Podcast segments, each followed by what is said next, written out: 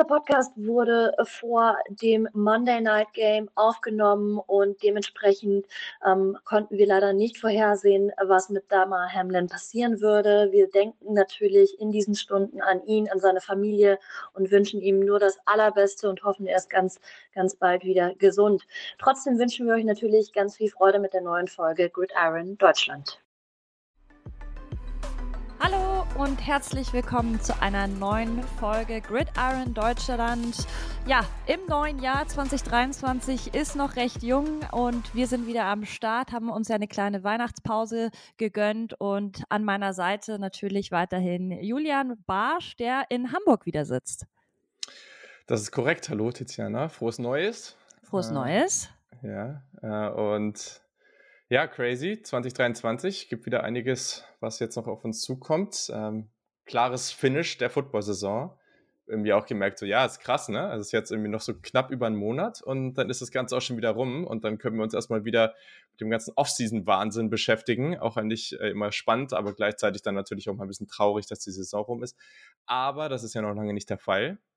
Und ja, ich freue mich. Haben heute ein ganz cooles Thema, glaube ich haben ein cooles Thema mitgebracht. Äh, wie du gerade schon gesagt hast, die Saison ist irgendwie jetzt sehr schnell an einem vorbeigeflogen. Also vor allem seit November, wo wir bei dem Spiel live waren, finde ich, ist es echt ähm, mega krass vorbei, also schnell vorbeigegangen. Jetzt auf einmal sind wir wirklich kurz vor den Playoffs und darum soll es heute auch gehen.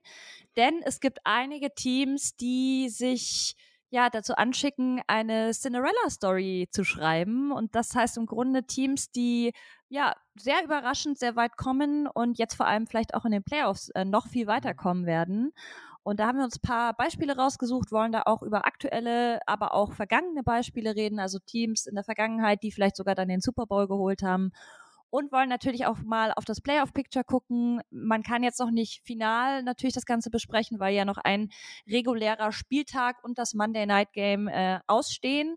Aber trotzdem gibt's einigen Gesprächsstoff und ja, wir, das ist ja das Schöne an der NFL, dass wir halt immer wieder solche Stories mitbekommen. Letztes Jahr beispielsweise die Bengals, da haben wir ja auch in den vergangenen Folgen schon ein paar Mal drüber gesprochen, die echt ähm, einen super coolen Run hingelegt haben. Und an wen denkst du denn dieses Jahr sofort, wenn du hörst Cinderella Story?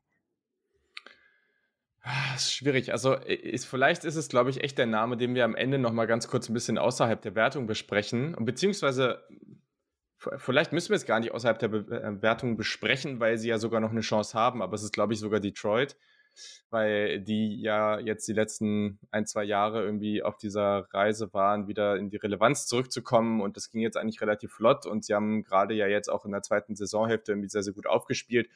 Haben wir später auch noch ein bisschen was zu und ja, ich glaube, es ist auch einfach beispielhaft wieder, um nochmal aufzuzeigen, was die NFL irgendwo ausmacht. Ne? Also es sind einmal diese, für mich immer die auch wenn das am College noch ein bisschen cooler ist, aber das, was ich in der NFL im Vergleich zu anderen Ligen cool finde, äh, US-Sportligen, ist, dass sie relativ wenig Spiele haben. Dadurch ist irgendwie die Relevanz höher.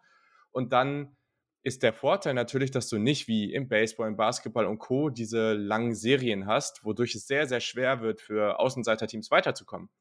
Du spielst eine Partie jede Runde und der Gewinner kommt weiter und dadurch kann es eben mal passieren, dass, wie auch vor ein paar Jahren zum Beispiel, das ist jetzt noch ein anderes Beispiel, was wir jetzt hier gerade gar nicht drin haben, vor ein paar Jahren sind ja zum Beispiel auch die Jacksonville Jaguars rund um Blake Bortles da äh, im AFC Championship Game gegen, ich glaube, die Patriots gewesen äh, und, und sowas kann dann halt mal passieren, was in anderen Ligen sehr, sehr viel unwahrscheinlicher ist und das macht die NFL irgendwo auch aus, weil es ist natürlich cool, wenn du am Ende im Super Bowl zwei absolute Powerhouses gegeneinander hast, aber naja, sowas wie letztes Jahr mit den Bengals macht dann doch auch mal Spaß. Finde ich auch. Ja, also Lions gehören bei mir da auf jeden Fall auch dazu. Ich würde aber auch gerne noch die New Yorker Teams beide erwähnen. Ja. Ähm, Jets haben es ja jetzt leider nicht geschafft in die Playoffs. Das hat mir sehr leid getan, weil ich finde, die haben eine unglaubliche Saison hingelegt. Ähm, vor allem, wenn man überlegt, wo die herkommen. Ähnlich wie die Lions, eigentlich totale Loser-Teams, also von den letzten Jahren halt her unglaublich schlechte äh, Records immer gehabt und oft ja auch an erster Stelle, Stelle dann gezogen, also oder Top 5 zumindest. Also mhm. Da war eigentlich nicht viel da. Und wenn man dann sagt, die haben jetzt, glaube ich, schlussendlich einen Rekord gehabt von 8 und 9 oder sowas, also eigentlich echt super gut und haben es trotzdem nicht geschafft, weil sie einfach in einer sehr starken Division sind. Das ist halt einfach Pech bei manchen Teams, ja. aber äh, schlussendlich äh, Lions, äh, Giants und die Jets sind für mich auch, glaube ich, so die Überraschungsteams. Aber wir haben da noch das ein oder andere andere Team, über das wir auf jeden Fall sprechen wollen. Ähm, man kann ja jetzt sagen, Cinderella Story, klar, das ist ein Team, aber man kann auch sagen, es gibt natürlich Spieler, die immer wieder solche Stories schreiben, die total weiß ich nicht, überraschen. Ich würde auch gar nicht unbedingt Rookies dazu zählen, sondern eher vielleicht schon etabliertere Profis, die es halt echt nochmal schaffen, aus so einem Loch rauszukommen oder halt einfach so aus der unbedeutenden Leistung dann auf einmal nochmal echt so ein, so ein komplett zu zünden. Solche Stories gibt es ja auch immer wieder. Und natürlich auch Coaches. Und da habe ich äh, ja. auch das eine oder andere Beispiel mitgebracht. Kann ich ja jetzt vielleicht mhm. kurz mal erwähnen. Ja. Ähm, zum einen natürlich Doug Peterson, der ja bei den Eagles schon einen Super Bowl gewonnen hat. 2017 war das, glaube ich. Und da sehr erfolgreich war und sich dann aber irgendwann zurückgezogen hat und gesagt hat, okay, er macht jetzt mal eine Pause vom Football und der jetzt mit den Jaguars auch wieder angreift. Ähm, Finde ich eine schöne Erfolgsgeschichte und der ist ja auch nicht mehr der Jüngste, also bringt ganz, ganz viel Erfahrung mhm. mit auf dem Trainerposten. Und dann gibt's aber natürlich auch Rookie-Head-Coaches, die das erste Mal diese Position übernehmen. Und wir haben es bei den Broncos dieses Jahr gesehen, das kann mächtig, mächtig schief gehen. Ähm, Nathaniel Hackett, ja der erste Coach, der jetzt geflogen ist. Ähm, aber Brian DeBole äh, beispielsweise bei den Giants ein sehr positives Beispiel. Der war davor mhm. Offensive Coordinator bei den ähm, Bills, bei den Bills und jetzt super erfolgreich in diese Head Coach Position reingekommen und macht da echt einen super guten Job, weil ich meine, so krass ist der Kader eigentlich nicht und der mhm. quetscht wirklich jeden, ja, jeden Tropfen noch aus dieser Offense raus. Und ich finde vor allem, was mir bei ihm immer wieder auffällt, er ist von seiner Mentalität einfach jemand, der enorm mitreißen kann. Also so seine mhm. ganze, sein ganzer Spirit so am Spielfeldrand, den merkst du einfach, dass der da ist und dass der Bock hat. Ähm, cooler Typ, finde ich. Absolut. Also da ja, gibt es immer mal wieder Beispiele und da merkt man dann eben auch äh, bei verschiedenen Coaches, dass die, ja, vielleicht hat es irgendwo gut funktioniert, dann irgendwann ist es dann vielleicht auch mal so weit, dass sie einfach sagen, sie wollen mal was anderes sehen oder es klappt dann irgendwann halt nicht mehr so gut. Ne? Das passiert dann auch nach einer gewissen Zeit einfach manchmal oder die Liga verändert sich auf eine Art und Weise, dass sie dann sich nicht mehr so anpassen können. Das sind ja jetzt nicht alles Bill Belichicks auf dieser Welt. Das ist halt einfach sehr selten. Hm. Und wenn es dann aber irgendwo hingeht, wo es dann überhaupt nicht klappt, dann denkt man sich erstmal wieder so, ja, okay, vielleicht war es das jetzt auch einfach für den Coach. Aber dann später wieder so eine Chance zu bekommen, ich meine, ne, jetzt gerade bei Jacksonville ist das eben eine ganz schöne Geschichte, weil letztes Jahr mit Urban Meyer das halt ja so gar nicht funktioniert hat und da jetzt jemanden reinzubekommen, wo man sagt, okay, der hat schon ein bisschen Erfolg gehabt, der hat auch schon irgendwie was gesehen und, und der kann da auch eine gewisse Ruhe und Beständigkeit reinbringen, ist dann vielleicht auch genau das Richtige. Und da gibt es dann eben die verschiedenen Cases, wie man jetzt zum Beispiel eben sehen kann. Du hast der Bau angesprochen, bei ihm ist es dann vielleicht was anderes. Da hat man vielleicht eben dieses Mindset gebraucht, ne? irgendwie eher diesen, diesen unerfahreneren Coach, der dann aber für die Position vielleicht an der Stelle genau das Richtige ist. Und das finde ich dann aber immer so schön, weil den einen richtigen, also den, den einen Trainertypen, der für alle Situationen passt, den gibt es halt einfach nicht. Und das macht es dann eben auch aus. Ja, total. Ähm, wollen wir uns mal vielleicht ein paar Beispiele aus der Vergangenheit anschauen? Ja. Gut. Magst du den Anfang machen? yes, können wir gerne machen. Ja, also es gibt natürlich viele Beispiele. Also mir ist gerade zum Beispiel auch aufgefallen, dass, äh, ich weiß gerade gar nicht mehr, welches Jahr das war. Es war vielleicht, war es 2013 mit dem Ravens Super Bowl. Es müsste 2013 gewesen sein. Ähm, Habe ich jetzt gerade hier gar nicht. Wo sie gegen die 49ers, doch genau. 2013 haben sie den gewonnen. Ähm, das ist mir gerade zum Beispiel noch eingefallen, das hätte man hier auch nennen können. Das habe ich damals. ähm, da fand ich, es war ganz am Anfang von meiner NFL-Verfolgung äh, oder Fankarriere oder wie auch immer man das nennen möchte. Da äh, habe ich auch die 49ers doch relativ intensiv verfolgt. Ähm, mit Colin Kaepernick fand ich total cool. Mm, und äh, genau, damals habe ich in Australien bei meinem Work and Travel Jahr im, im Dschungel halb habe ich da habe ich diesen Super Bowl geguckt, das weiß ich noch. Das war auf jeden Fall irgendwie mal ein anderes Erlebnis. Ähm, das war auf jeden Fall cool. Anderes Team, was ich jetzt hier am Start habe, sind die 2010 Packers. Ähm, und das ist halt so ein ja, ein ganz typisches Beispiel, weil wir haben hier einige Teams auf der Liste, die so mit 10 und 6 als Zweiter in der eigenen Division ähm, dann den Wildcard-Spot bekommen. Und das ist natürlich grundsätzlich so eine Sache, du hast kein schlechtes Jahr gehabt, aber auch jetzt nicht mega überragend, ne? gab solche und solche Phasen. Ähm, dein Team ist nicht absolut überragend, aber natürlich hast du deine Playmaker auf dem Feld, weil sonst würdest du da auch nicht stehen. Du holst jetzt nicht aus Zufall zehn Siege. Ähm, und dann kommst du in die Playoffs und dann gilt es aber erstmal was zu erreichen, weil du musst direkt spielen und spielst auch meist gegen bessere Teams. Und ähm, sie waren zum Beispiel in der eigenen Division hinter den Bears, damals mit Jay Cutler, äh, dürfte ein, einigen auch noch ein Begriff sein. Hm, das eigene Team rund um natürlich Aaron Rodgers, aber auch Spieler wie Greg Jennings, der Wide Receiver, Edge Clay Matthews, Linebacker, Linebacker AJ Hawk und Defensive Back Tremont Williams. Der hatte damals, glaube ich, auch sechs Interceptions in dem Jahr. Und am Ende haben sie dann in der NFC Championship gegen die Bears, die in der regulären Saison noch vor ihnen standen, gewonnen ist natürlich irgendwie auch nochmal ganz cool. Und am Ende haben sie dann sogar gegen Pittsburgh den Super Bowl gewonnen. Und das zeigt halt wieder, genau diese Geschichten sind möglich. Und wenn du dann natürlich den Quarterback hast, der gut spielt, hilft natürlich. Ist sicherlich äh, ein Faktor, der da nicht ganz unwichtig ist. Ja, total. Ich habe ein äh, Beispiel aus dem Jahr 2007 mitgebracht. Das ist jetzt schon ein bisschen länger her werden aber, glaube ich, trotzdem viele noch im Kopf haben, und zwar von den New York Giants. Ähm, die sind in die Playoffs gegangen mit einem 10 und 6 Rekord, also eigentlich recht gut, muss man sagen, waren mhm. aber ähm, in der Wildcard Round nur als Zweiter in der NFS, NFI, Sprachfehler, NFC East hinter den Cowboys ähm, haben sie sich qualifiziert und haben dann in den Playoffs eben gegen die Cowboys ähm, gewonnen, sind in die Divisional Round und haben dann in der NFC Championship die eben genannten Packers in der Overtime bezwungen. Und ich meine, das ist auf jeden Fall ein Faktor, der, glaube ich, damit reinspielt, weil das macht ja oft diese Cinderella-Story aus, dass Teams ganz knapp dann eben auch sich so durchwursteln, oft in Overtime auch vielleicht dann noch gewinnen. Also es ist ja oft kein klarer Durchmarsch, sondern schon ein harter Kampf, was natürlich alles auch nochmal emotionaler auflädt. Ja, und im Super Bowl haben sie dann tatsächlich die New England Patriots äh, besiegt und haben sich den Super Bowl geschnappt. Und das hätte man auf jeden Fall vorher wahrscheinlich auch nicht so erwartet. Und man muss sagen, die Zeit war ja auch so die Zeit, wo ganz viele, glaube ich, Giants-Fans geworden sind. Mhm. Jetzt hatten die lange auch eine Durststrecke, aber wer weiß, was dieses Jahr wieder möglich ist. Ein Super Bowl gewinne ich, also Gewinn traue ich ihnen jetzt unbedingt nicht zu dieses Jahr, muss ich sagen. Aber Playoffs schreiben eigene Geschichte, weiß man nie eigentlich im Vorfeld. Deswegen mal gucken. Absolut. Absolut. Ja. Und dann im Jahr drauf, also 2008, äh, ja. gab es eine ähnliche Geschichte, auch wieder eher unerwartet. Und zwar ging es da um die äh, Cardinals. Und zwar haben die eben in der NFC West mit 9 und 7 äh, gewonnen, um, hatten ein gutes Team eigentlich so um äh, Quarterback Kurt Warner. Ich muss sagen, das war vor meiner Zeit. Also der sagt mir natürlich was, aber ich habe ihn nie mehr aktiv spielen mhm. sehen. Äh, Wide Receiver Larry Fitzgerald und Onquan Baldwin. Also eigentlich ein, ein, gutes, ein guter Kader so. Ja haben aber, und das finde ich ganz interessant, haben vier der letzten sechs Spiele in der regulären Saison damals verloren.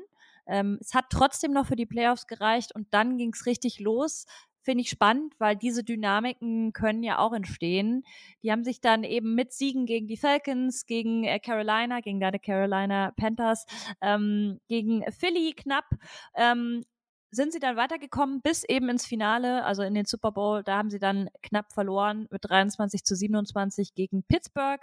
Ähm, mhm. Ja, hat nicht gereicht am Ende für den Titel, aber nochmal richtig Gas gegeben und das finde ich eben auch ganz spannend, weil man eben auch sieht an diesem Beispiel von den Cardinals 2008, die reguläre Saison ist zwar wichtig, ist aber mhm. am Ende bisschen egal, wenn du in die Playoffs kommst und dann ist nämlich eh alles wieder, ja, Team gegen Team, also jedes Spiel entscheidet, Knockout, ja, deswegen muss man gucken, also Absolut.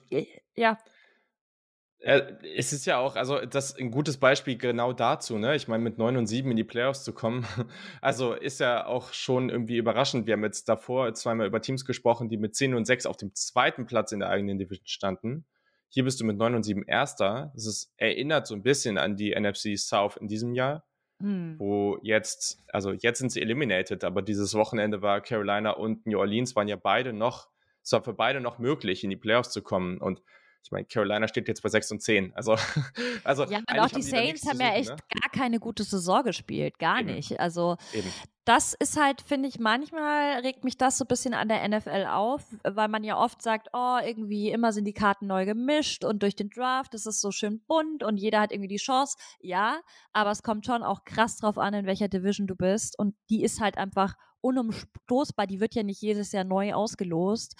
Und das finde ich manchmal echt unfair, weil manche Teams haben da echt einfach den Zong gezogen. Ich denke da auch an die AFC West, die auch einfach immer eigentlich stark ist. Dieses Jahr war sie jetzt mal überraschend schwach, aber grundsätzlich sind da eigentlich gute Teams mit dabei. Ähm, ja, und dann gibt es eben auch diese, diese Bills Division. Ist es die mhm. AFC South mit den Dolphins, East. den Bills? East. East, ja genau. Die finde ich nämlich, die ist ja auch saustark. Und ja. das ist halt einfach so ein bisschen Wettbewerbsverzerrung, wenn man sich überlegt, manche Teams müssen halt fast nichts machen und kommen in die Playoffs und andere, ja, können eine gigantische Saison hinlegen und werden es trotzdem nicht schaffen. Ja, es ist halt, ich, ich weiß auch noch so, äh, in der NBA war das auch lange Diskussion, weil da eine Conference sehr viel stärker als die andere war. Ne? Und dann hast du halt immer die Situation, dass es ja relativ einfach ist, weit in den Playoffs zu kommen im Vergleich zu anderen äh, Conference. Das ist hier natürlich dann relativ ähnlich vom Aufbau, auch wenn es immer witzig ist, wenn Leute neu zum Football kommen und dann fragen die mich, ja, also die Teams sind doch beide in New York. Warum spielen die denn jetzt nicht beide in der gleichen Conference? Und äh, also das ist schon eigentlich auch vom Aufbau so ein bisschen, auch wenn es natürlich historisch irgendwie so gekommen ist, ein bisschen, bisschen weird ist es schon, ja. Unlogisch, weil, ja. Äh, vor allem, weil man da ja auch voll die Rivalitäten aufbauen könnte, wenn die zweimal im Jahr gegeneinander spielen. Also äh, eigentlich fände ich es so, sogar fast besser, glaube ich. Aber gut, okay, ist wieder eine andere und, Debatte. Und natürlich auch weite Reisen, darf man auch nicht vergessen. Sowohl ja. für die Teams sehr weite Reisen als auch für die Fans. Deswegen Absolut. hast du oft auch gar keine Auswärtsfans bei den Spielen, weil ja. wer kann sich leisten, einmal quer durchs Land zu fliegen, um ein Spiel anzugucken. Sehr guter Aspekt, genau. Und also ich, ich, ich gehe voll mit bei deinem Argument. Gleichzeitig ist es natürlich eben auch witzig, wenn so ein Team, was vielleicht dann in der regulären Saison gar nicht so gut war, dann doch irgendwie noch reinrutscht, weil das System einfach so ist. Und du hast ja dann am Ende auch in den Playoffs eine relativ schlechte Position. Und dann bekommst du eben die Chance. Und wenn dann solche Geschichten entstehen, dann ist das natürlich auch wieder cool. Und ja, also ich, ich glaube, da gibt es für beide Aspekte Argumente, ist auch völlig fair am Ende. Und ähm, ja, aber solche Sachen sind ja auch eher die Ausnahme, dass jetzt Teams in die Playoffs kommen, die, die da eigentlich gar nichts verloren haben. Das stimmt. Ähm, lass uns gerne mal einen Blick auf das aktuelle Playoff-Picture werfen. Ja. Ähm, das fand ich ganz interessant. Die Bills wurden jetzt abgelöst von den Kansas City Chiefs, ähm, die jetzt wieder den First Seed haben, aber vor dem Monday Night Game, das heißt, sobald die Bills heute Nacht gewinnen sollten, würden sie diesen Seed sich zurückerobern. Also da wird gerade noch gekämpft. Ist nicht ganz unwichtig, denn es geht ja um die Bye Week. Auf der anderen Seite bei den äh, Philadelphia Eagles ist es eben schon durch die haben den First Seed. Ich glaube, da der ist jetzt auch sozusagen unangefochten. Ich glaube, den können sie gar nicht mehr verlieren, ja. ähm, soweit ich weiß. Mhm. Auch interessant, die haben aber ja auch ein bisschen jetzt federn lassen gegen Ende der Saison. Äh, kam natürlich auch durch Jalen Hurts Verletzung. Ähm, und das, aber ist natürlich auch ist wichtig. Also am Ende muss man auch sagen, welches Team hat jetzt einen Backup-Quarterback, der dich da so durchziehen kann. Da hätten wir jetzt sogar ein Team, über das wir gleich noch sprechen können, wo das jetzt ja schon mehrfach der Fall ist und die spielen jetzt gerade gefühlt besser als vorher. Aber normalerweise, also wenn du jetzt auf Kansas City, wenn du auf Philly guckst, wenn du auf Buffalo guckst, ja, also wenn Hurts, wenn, wenn Allen, wenn Mahomes ausfällt, dann wird da wahrscheinlich nicht mehr viel los sein. Und äh, ja, aber trotz alledem, Philadelphia ist eigentlich sogar so ein Fall, wo man sagen kann, ja, die sahen eigentlich gar nicht so schlecht aus und ich würde ihnen sogar eine solide Chance geben, jetzt nicht direkt dann irgendwie rauszufliegen, aber mit einem Gardner Minshew, was er jetzt wahrscheinlich nicht sein muss, ne? Also wir werden ja Jalen Hurts, glaube ich, nochmal sehen, aber ja, den Super Bowl zu gewinnen, wird, wäre schon schwierig. Ja, total. Und das ist nämlich auch ein Faktor, den man auf jeden Fall nochmal erwähnen muss, warum dann vielleicht ja. auch manchmal so Teams, die man gar nicht anfangs auf dem Schirm hat, dann doch weit kommen können in den Playoffs, ist einfach natürlich, weil halt Verletzungen noch passieren. Leider. Es ist einfach ein sehr verletzungsanfälliger ja. Sport. Und auch während den Playoffs, ich meine, die spielen halt einfach dann schon 17 Wochen über Monate sehr, sehr intensiv. Der Körper ist wirklich am Limit und klar, jetzt geht es dann wirklich ja nur noch um ein Spiel. Das heißt, wenn du da dann verletzt bist oder sich ein wichtiger Spieler eben aus deinen Reihen verletzt, dann kann es ganz schnell ganz anders laufen. Und gerade die Quarterback-Position ist natürlich äh, ganz, ganz großer Schlüssel. Aber auch andere können ja ein Spiel entscheidend dann am Ende sein. Selbst wenn sich dein Kicker äh, verletzt, Bei den, ich glaube, bei den Eagles ist doch der Beste, oder? Der beste Justin Tucker? Nee, der ist. Jetzt bin ich gerade überfragt. Bei den Ravens, oder? Ah, der ist nämlich, glaube ich, ja der beste Kicker. Aber es gibt ja wirklich Teams, die ganz, ganz viele Punkte mit ihren Kickern machen. Ähm, und selbst wenn der sich verletzt, kann das am Ende das Mühe sein, das sozusagen entscheidet, wie weit du kommst. Ähm, Absolut. Gut, schauen wir uns mal gerne dann die weiteren Wildcard-Games an. Wie gesagt, ähm, kann sich noch mal ändern, weil wir ja. ja noch einen Spieltag vor uns haben. Da spielen Wobei das so ganz cool wäre. Wenn das so endet, dann hätte ich da nichts gegen. Ja, sollen wir uns, ich weiß gar nicht, sollen wir uns alle angucken, weil es gibt ja natürlich Och. manche, die spannender sind als andere. Also vielleicht. Ich, ich, Genau, ich, ich, ich, ich schnapp mir einfach mal zwei, danach ja. kannst du dir zwei schnappen. Genau. genau. Ähm, das, was ich sehr spannend finde, und da kann man vielleicht auch über so eine kleine Cinderella-Story, auch wenn das halt ein Rookie ist, sprechen, aber wenn die, auch wenn es die gleiche Division ist, aber es ist immer schön, wenn zwei Rivalen aufeinandertreffen in den Playoffs und jetzt so, wie es aktuell aussieht, wäre das bei Seattle gegen San Francisco der Fall. Das wäre natürlich wirklich einfach für beide Fanbases natürlich ein krasses Ding, gleich in den Playoffs aufeinanderzutreffen.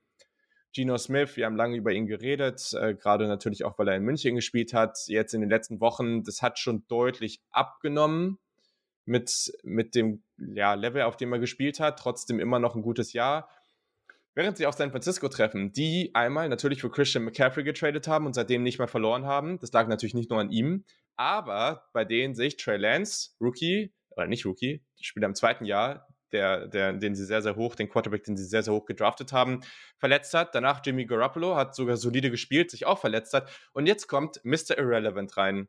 Der letzte Pick der vergangenen NFL Draft, äh, Brock Purdy, von dem ich im Leben nicht gedacht hätte. Also äh, der war immer spaßig, aber ich hätte es im Leben nicht gedacht, dass der da irgendeine Rolle spielen kann. Und der spielt jetzt halt einfach verdammt gut.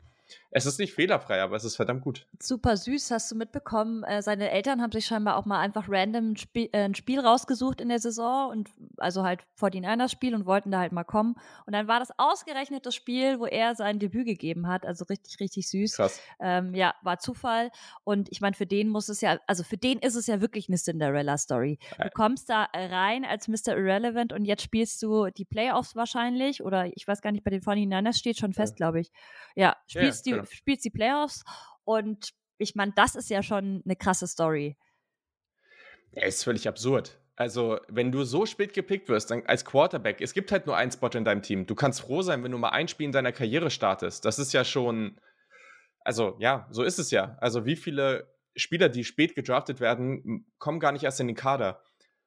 Und also was der da jetzt macht, ist schon, also das ist schon richtig, richtig cool. Ich würde es mir auch wünschen, dass sie am Ende das tatsächlich holen. Und ich, alleine, dass ich sage, dass es nicht unmöglich ist, mit dem dritten Quarterback das zu schaffen, der ja sogar so gut spielt. Also mal gucken, ne? Wenn der, wenn die jetzt da wirklich weit kommen, dann müssen sie sich ja wirklich Gedanken machen, ob das vielleicht der Quarterback der Zukunft ist. Ja. Ist natürlich jetzt sehr weit vorausgegriffen, aber er macht es halt gut. Er hat diese gewisse Mobilität, die du brauchst. Ne? Er hat irgendwie, er war im College schon so ein Spieler, der halt einfach immer für wilde Plays da war. Das war nicht immer gut.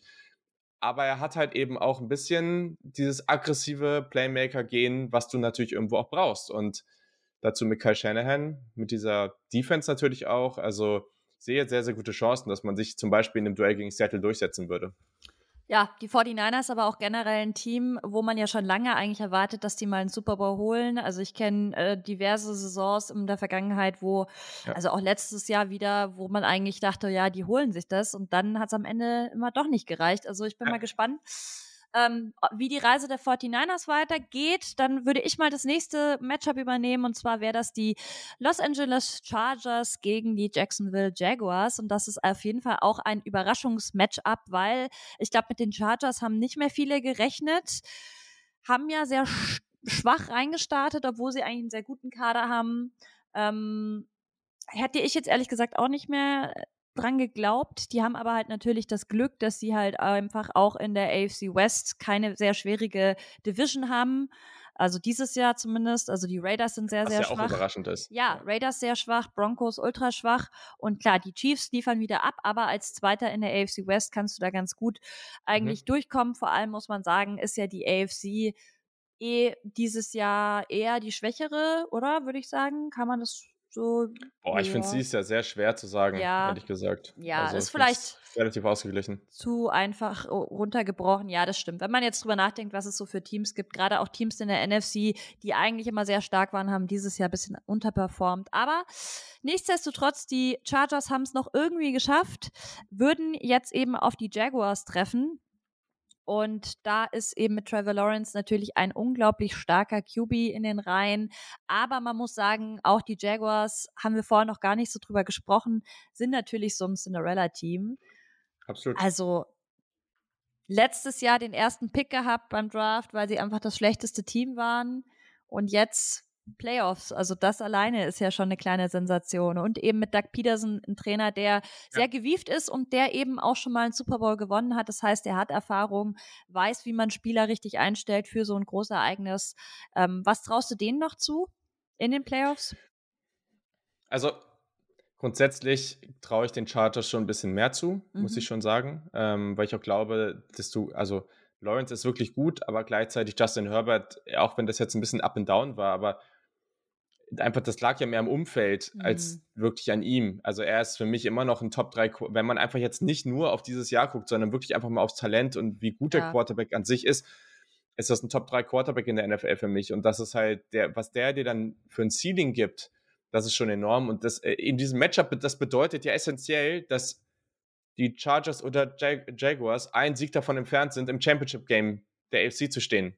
Und das ist natürlich schon, schon cool. Vor allem auch, weil ich die Chargers im Super Bowl getippt habe, aber ähm, äh, wobei du auch. Äh, genau, und äh, das, das wäre schon ganz nett. Und ich glaube, das könnte auch durchaus durch die beiden Quarterbacks ähm, und auch das restliche, die restlichen Teams ähm, haben beide super dynamische Running Backs und so, ne? Also es könnte einfach sehr, sehr interessant Ich werden. muss jetzt kurz mal reingrätschen. Ich habe die nicht im Super Bowl. Ich hatte die Bills. Ich hatte die Bills als Super Bowl Gewinner. Ich dachte, du hast das LA-Duell Nee, getippt. nee. Ich Dann nicht. die Bills. Ja. Ich glaube, ich hatte Bills Rams.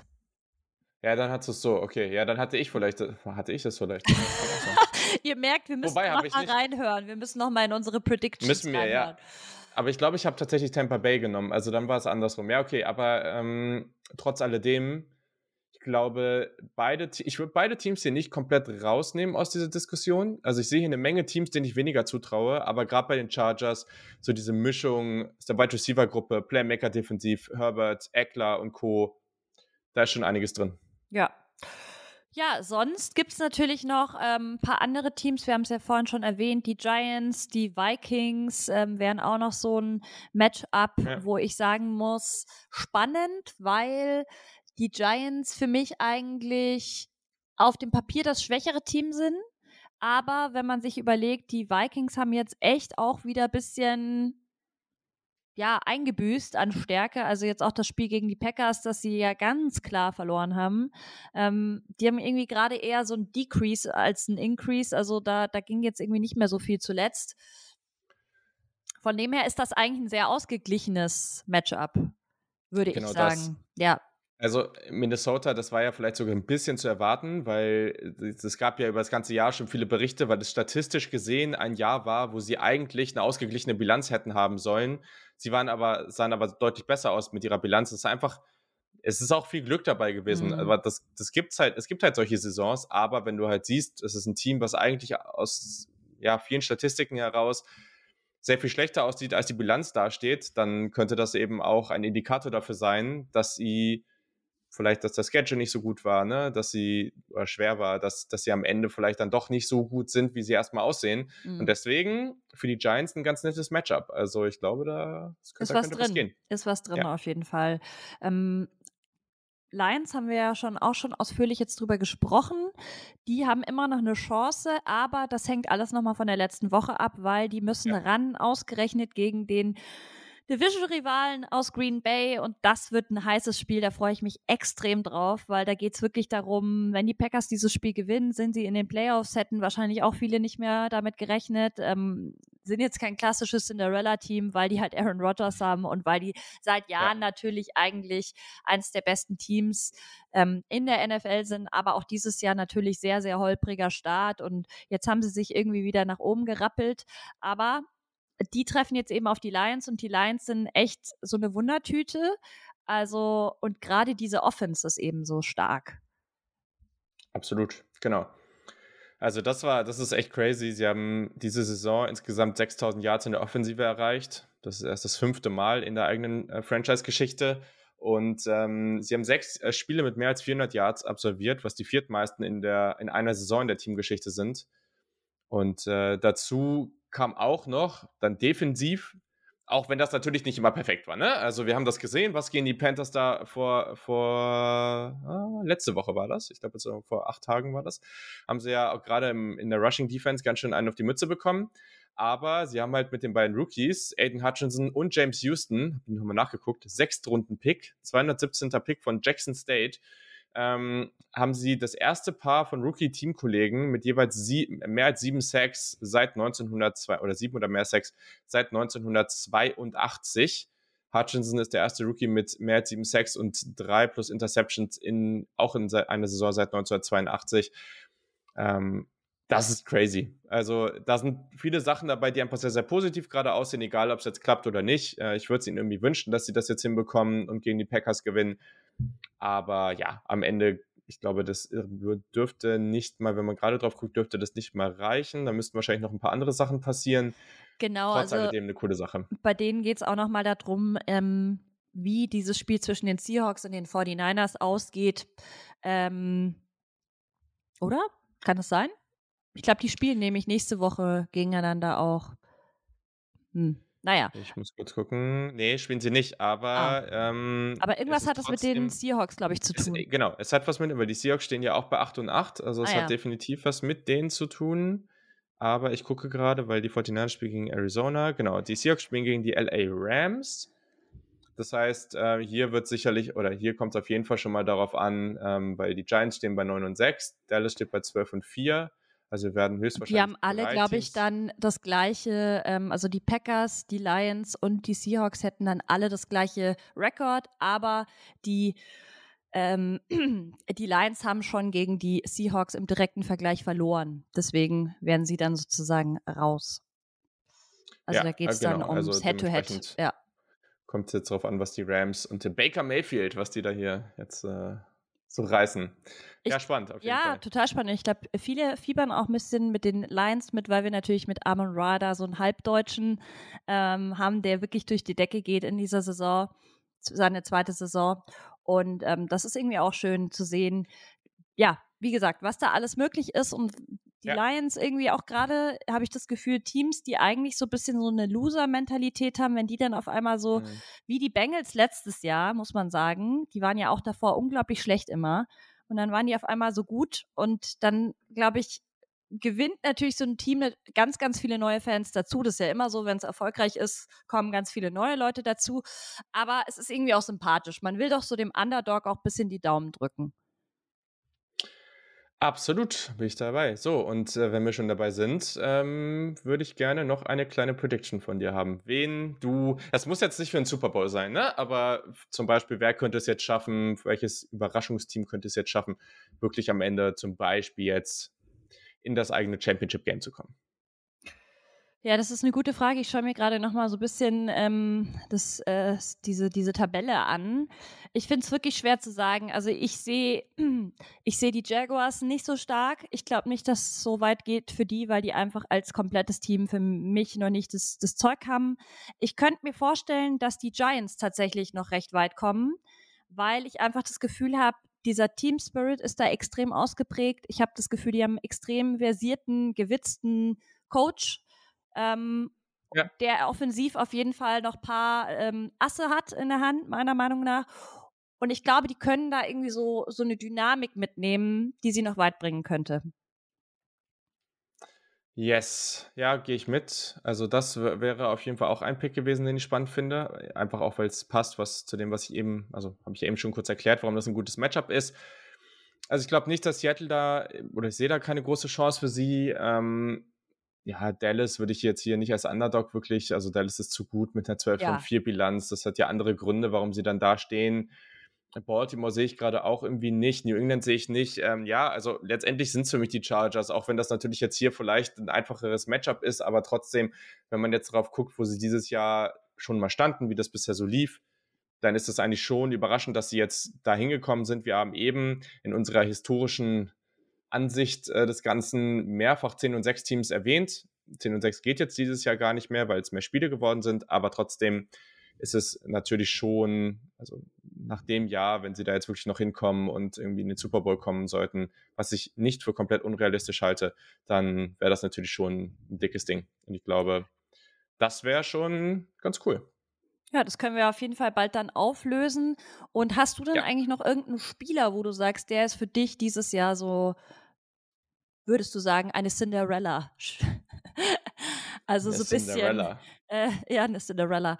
Ein Spieler, der, ich musste da ein bisschen dran denken, letzte Saison bei den Rams vielleicht Von Miller oder auch ähm, oder Beckham Jr., die ja beide erst in den Playoffs so richtig Zugriff gefunden haben. Ja, Von Miller hat davor bei den Broncos auch schon gut gespielt, aber hatte jetzt auch nicht die Bombensaison und hat dann ja schon echt nochmal eine sehr entscheidende Rolle gespielt. Und auch ein Odell Beckham Jr., sehr, sehr durchwachsene Karriere, hatte aber dann auch nochmal eine gute und wichtige Rolle bei den Rams. Mhm. Siehst du da ja, irgendeinen also, Spieler, der jetzt in den Playoffs, äh, wo du sagst, ey, der könnte echt nochmal. Ist es vielleicht ein hm. Brock Purdy, wo du sagst, hey, äh, der kann jetzt echt äh, über sich hinauswachsen und macht vielleicht mit den 49ers echt den Super Bowl perfekt. Also, äh, das wäre schon die, die ultimative Cinderella-Story. Also, ja. ich glaube, mehr geht nicht. Das ist auch der Name, der bei mir gleich aufkommt.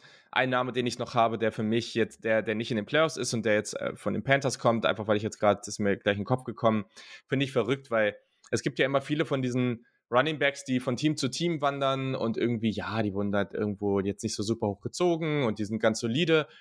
Und ich hätte nie gedacht, dass äh, Dante Foreman, dass der so unglaublich äh, stark spielen wird. Ich habe auch damals haben die den geholt und habe ich gedacht, so, ja, ne, ist halt so jemand, der ist irgendwie dein dritter oder vierter Running Back, das ist schon okay.